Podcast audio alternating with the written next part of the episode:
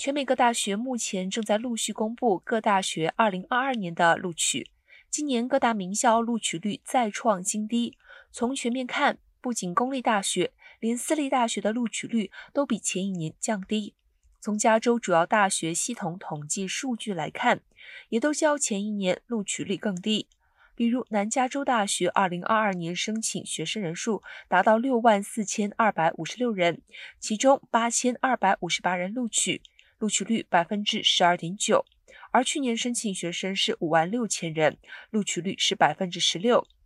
以及麻省理工学院、斯坦福大学为例，今年申请学生人数普遍高于前一年，其中有七所名校申请学生达五至六万人。哈佛大学今年的录取率是百分之三点一九，去年是百分之三点四。随着申请学生数量增加，而录取学生数量没有增加，必然导致录取率降低。